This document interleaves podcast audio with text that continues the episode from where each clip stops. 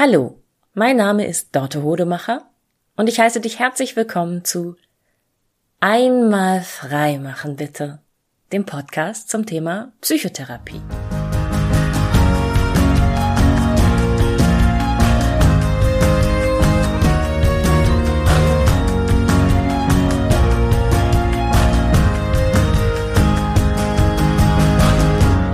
Psychotherapie ist meistens so ein Austausch, so ein Fragen-Ping-Pong eigentlich. Also Klientinnen, Klienten kommen zu mir und ähm, präsentieren mir sozusagen auf dem Silbertablett eine Situation aus ihrem Leben und möchten dazu eine Meinung, eine Einschätzung äh, von mir haben oder äh, wissen, was da nicht stimmt, wie man das besser machen könnte und so weiter. Und ich antworte dann ganz, ganz häufig mit Gegenfragen.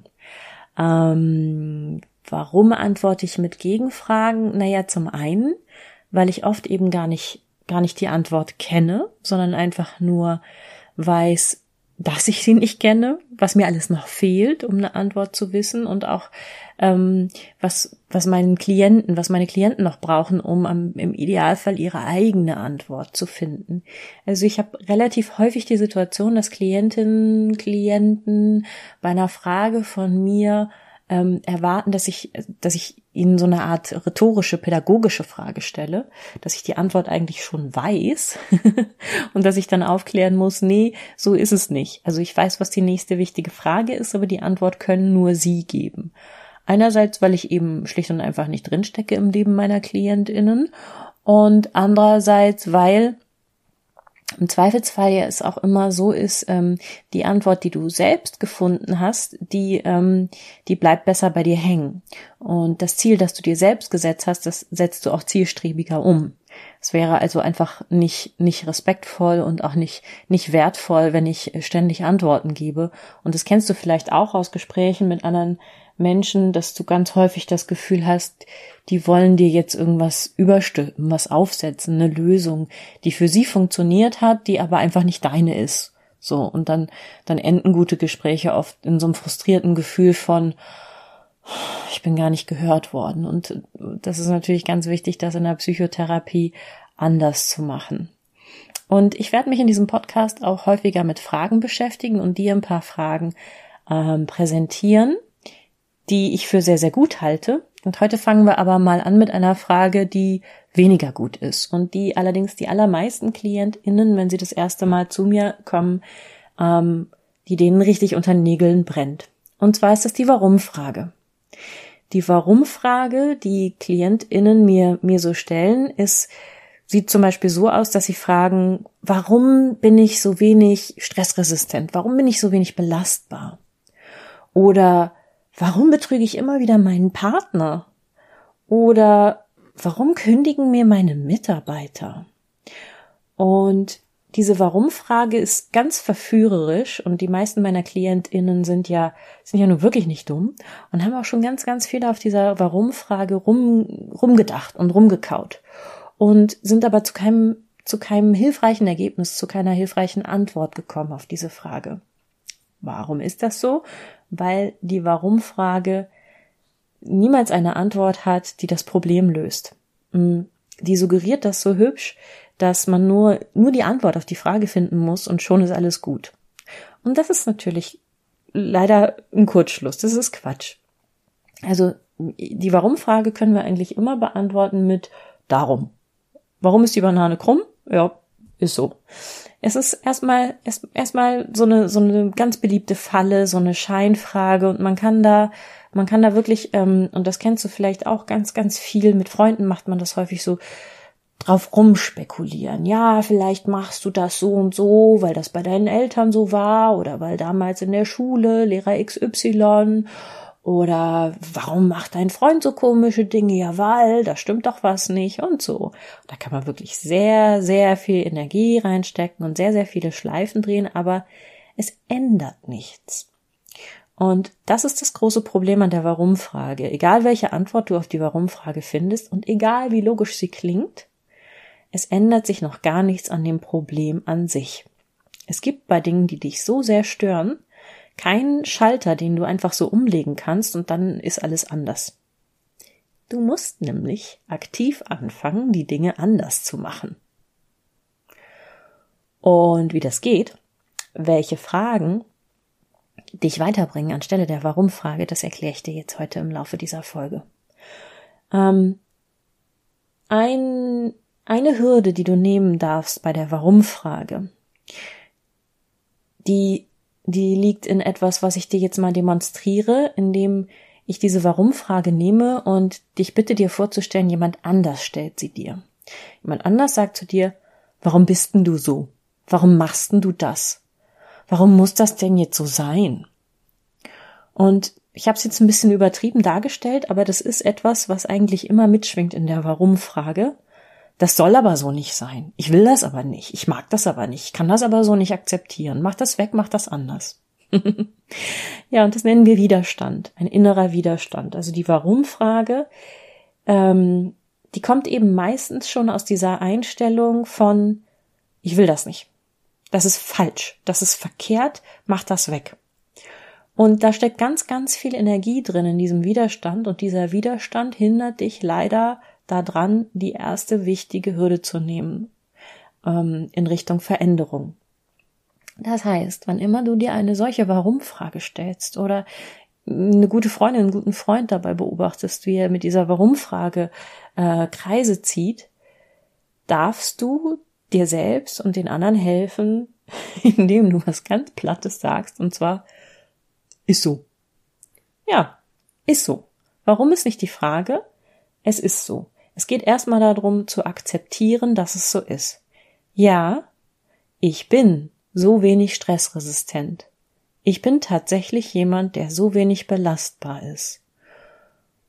Oder ja, ich bin jemand, der meinen Partner, der seinen Partner immer wieder betrügt. Ja, es ist so. Es ist schrecklich. Es fühlt sich verkehrt an. Es ist nicht gut. Es, es bringt mich auch in Schwierigkeiten. Aber Fakt ist, so sieht's gerade aus. Ich tue das.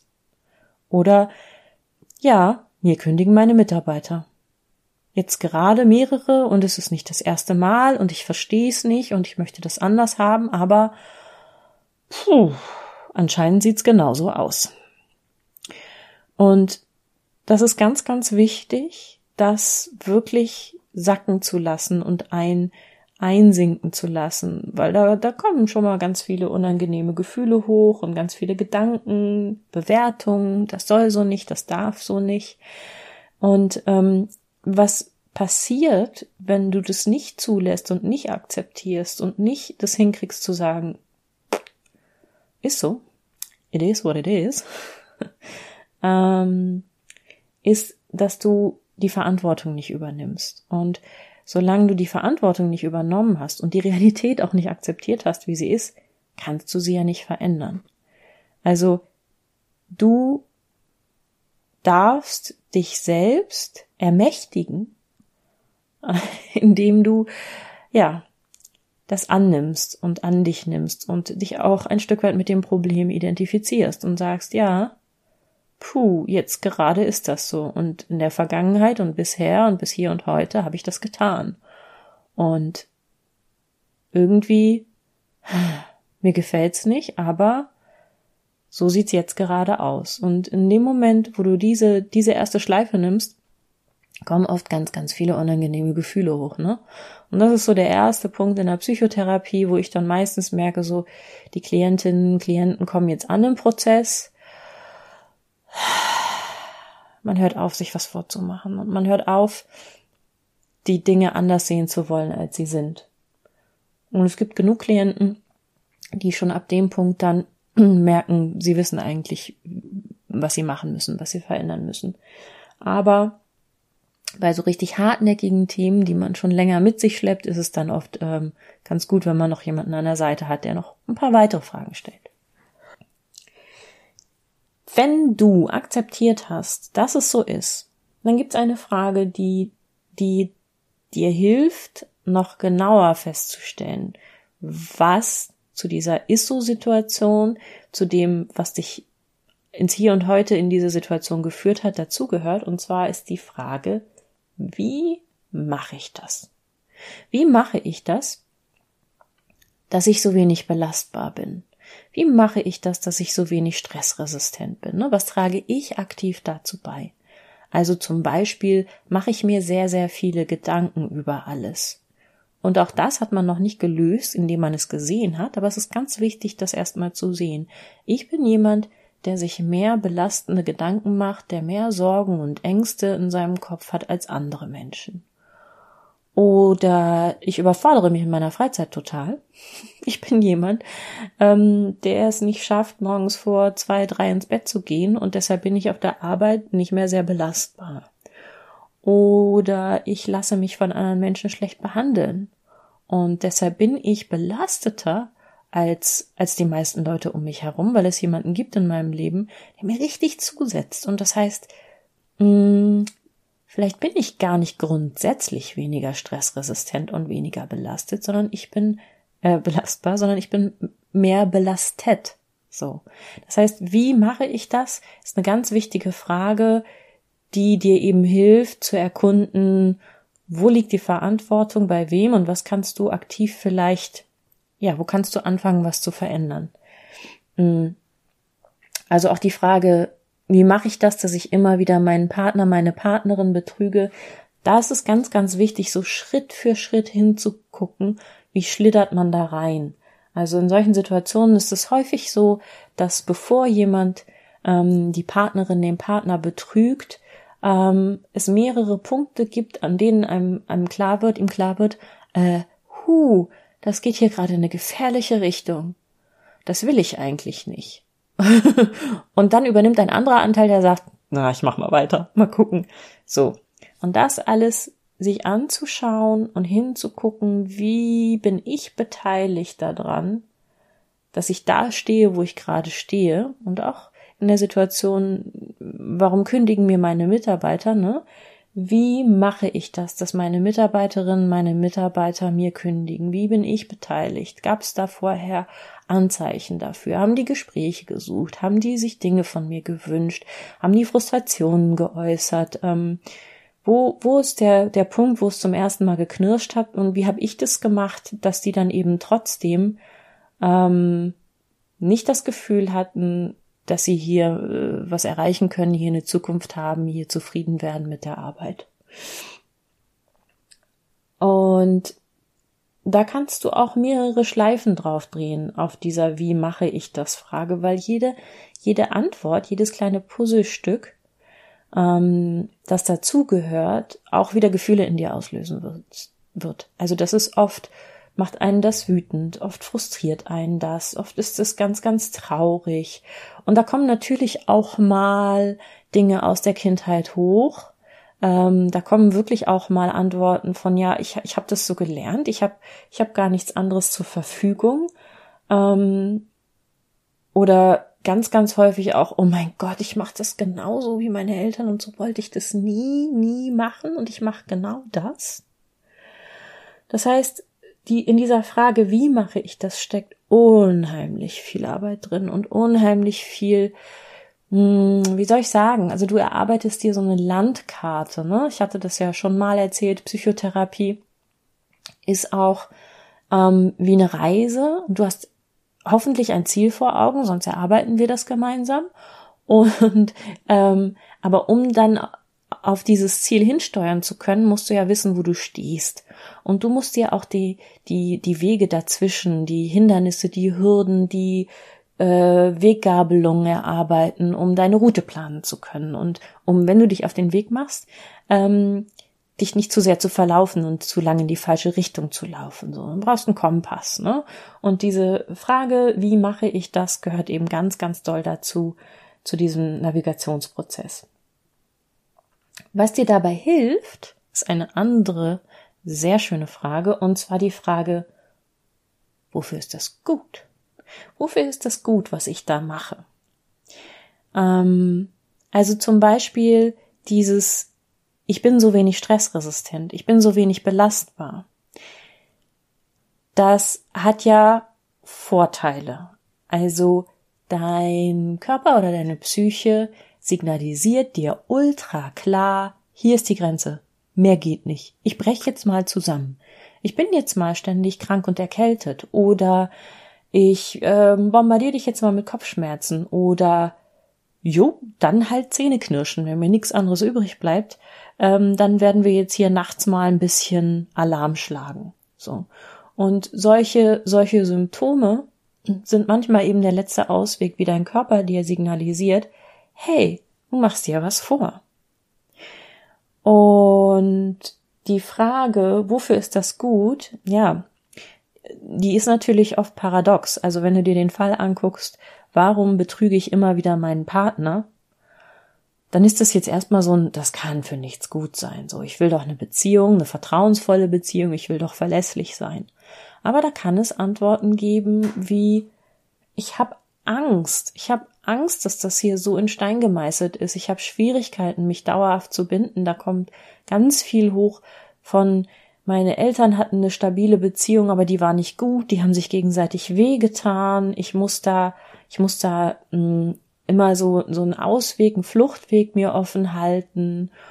Oder mh, hm, ganz häufig auch in so einer Situation, ich habe ich habe einen geringen Selbstwert, ich habe ein instabiles Selbstwertgefühl und ich brauche diese Bestätigung von außen, von immer wieder neuen Menschen, um mein mangelndes eigenes Selbstwertgefühl mir sozusagen zu ersetzen. Ich benutze diese Menschen als Krücke und und eine Partnerin, einen Partner zu betrügen, ähm, ist ein sehr, sehr vielschichtiges Thema. Da kann man sehr, sehr viele unterschiedliche Antworten finden auf die Frage, wofür ist das gut?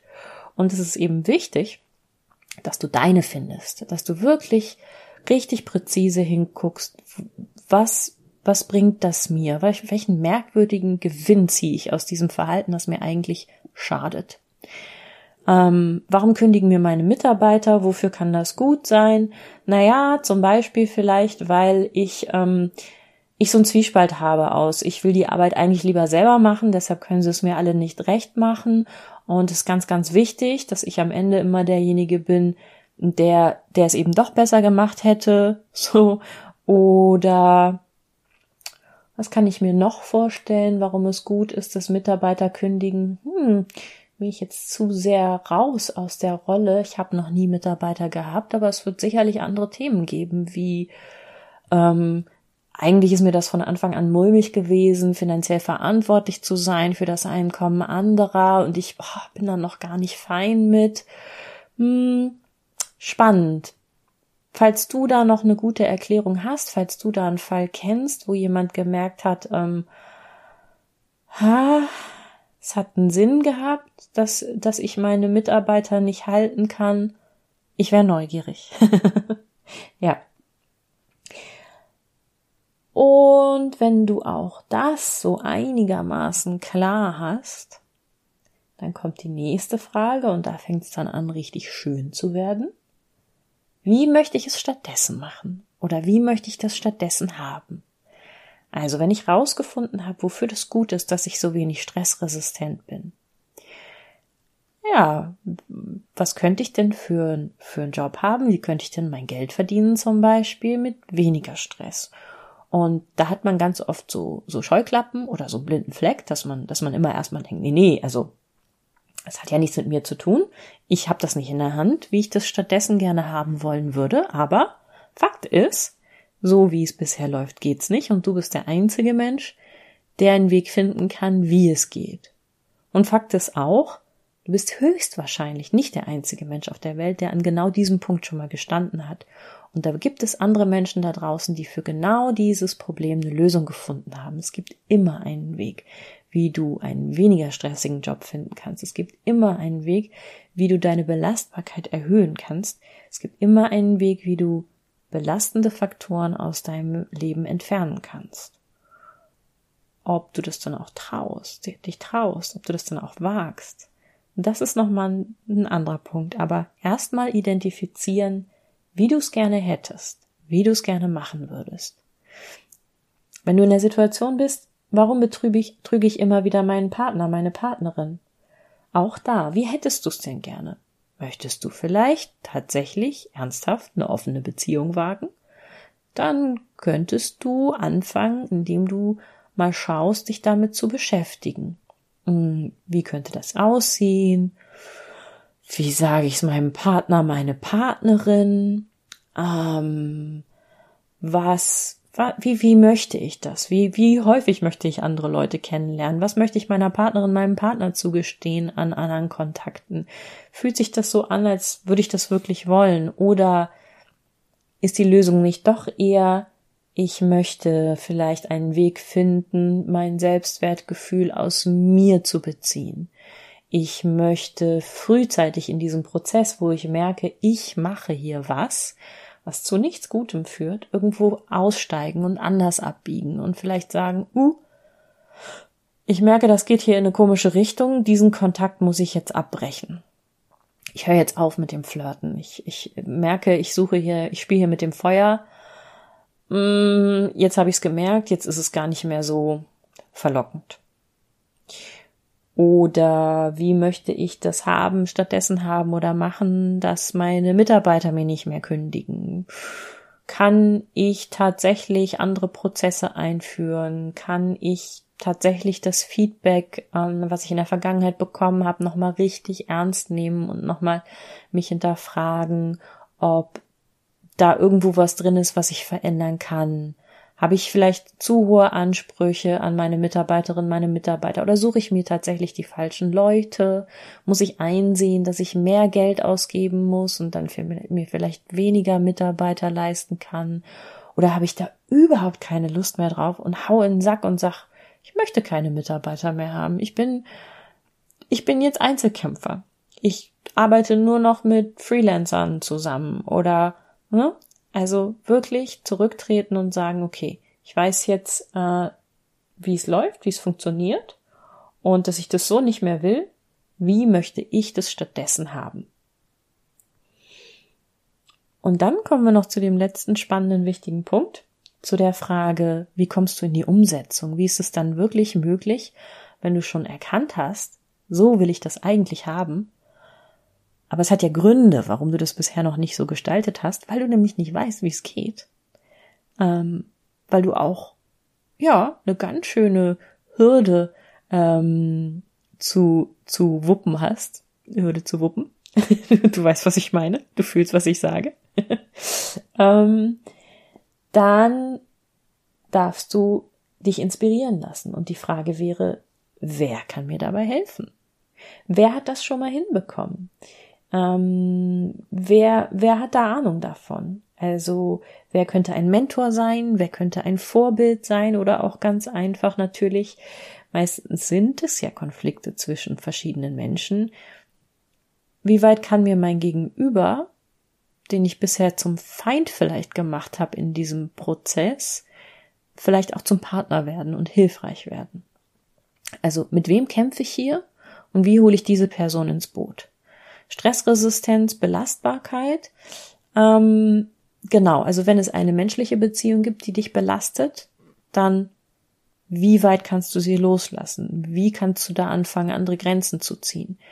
Ist es dir möglich, diese Person komplett aus deinem Leben zu entfernen? Ist es dir möglich zu sagen zu dieser Person, ähm, pass auf, ähm, das und das tut mir nicht gut, ich werde dir das in Zukunft nicht mehr auf diese Art und Weise geben. Und dann schauen wir mal, ob diese Beziehung weiter besteht.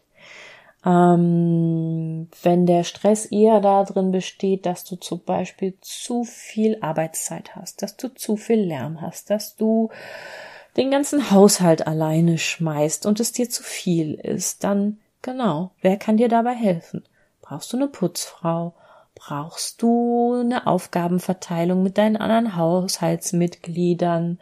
Ähm, musst du wohin ziehen, wo weniger Lärm ist? All das ähm, kannst du immer mit diesen Menschen, die beteiligt sind, aushandeln. Und ganz, ganz spannend, die meisten Menschen lieben das, wenn man sie ins Boot holt, wenn man sie fragt, hier, wie äh, könnten wir das denn deiner Meinung nach irgendwie besser hinbekommen. Ich habe gar keine so gute Idee, aber vielleicht, vielleicht hast du ja eine und vielleicht können wir gemeinsam was entwickeln. Ähm, wen kannst du ins Boot holen, wenn es darum geht, warum du deinen Partner, deine Partnerin immer wieder betrügst? Ähm, also natürlich eine Therapeutin, einen Therapeuten, jemanden, der dir hilft, diese, diese emotionalen Druckpunkte dahinter zu erkennen und aufzulösen. Deine Partnerin, deinen Partner. Die Menschen, mit denen du betrügst, hm, schwierig. Also von anderen zu verlangen, dass sie dich nicht in Versuchung führen, hm, ja, weiß ich nicht. ich glaube, das funktioniert ähm, wahrscheinlich nicht so gut. Aber immer schau dich einfach um, wer aus deinem Umfeld dieses Thema schon gewuppt hat oder auch wer daran gescheitert ist und welche Strategie du dir deshalb von vornherein ersparen willst. Warum kündigen dir deine Mitarbeiter? Hm, wer kann dir dabei helfen? Naja, ganz doll natürlich wahrscheinlich deine Mitarbeiterinnen, deine Mitarbeiter, gerade so die ehemaligen oder die, die gerade gehen oder die Mitarbeiter, die gerade angefangen haben. Da geht's wirklich, glaube ich, darum, sehr, sehr gut zuzuhören. Und natürlich Leute, die, die schon mal in deiner Position gewesen sind. Also mh, hm, andere Abteilungsleiter, andere Firmengründer, ähm, genau. Alle, die dir so einfallen, die eben schon mal Schwierigkeiten mit Mitarbeiterinnen und Mitarbeitern gehabt haben. Und das meiner Meinung nach sorgt das meistens für einen riesen Quantensprung, wenn man aufhört, sich selbst verantwortlich zu machen und sich wirklich mal erlaubt zu gucken, wer kann mir helfen. Und zwar möglichst frühzeitig. Bei jedem Thema im Leben wirst du jemanden finden, der es schon mal gewuppt hat, der Ahnung hat, der Fachwissen hat, der Erfahrung hat und die allermeisten Menschen lieben es, gefragt zu werden, ob man ihnen helfen kann. Und manche Menschen müssen dafür Geld nehmen, Manche Menschen wollen auch dafür Geld nehmen, weil sie wissen, mh, mm, es bringt dich mehr voran, wenn es, wenn es dich was kostet. Und andere Menschen machen das aus reiner Nächstenliebe. Also, ich fasse nochmal zusammen. Wenn du an, an so einer, wenn du immer wieder gegen so eine Wand läufst und diese Wand heißt, warum bin ich so? Warum tue ich das? Warum ist das so? dann habe ich dir gerade folgende fünf Schritte erklärt, um das Ganze aufzulösen und in Zukunft anders hinzubekommen, besser hinzubekommen. Vorausgesetzt, du willst das. Vorausgesetzt, du bist nicht jemand, der sein Problem lieber behalten möchte. Das ist ja auch gar nicht so selten. Ähm, erstens, ist so. Akzeptiere, dass es jetzt gerade genau so ist. Warum ist die Banane krumm? Darum. Die Banane ist krumm. Kannst du nichts dran ändern. Ist so? Ist so. Akzeptieren, reinfühlen, zulassen, annehmen. Zweitens. Hinschauen. Wie mache ich das? Was ist mein Anteil?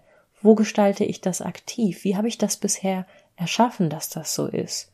Und ja, genau, wo ist meine Verantwortung?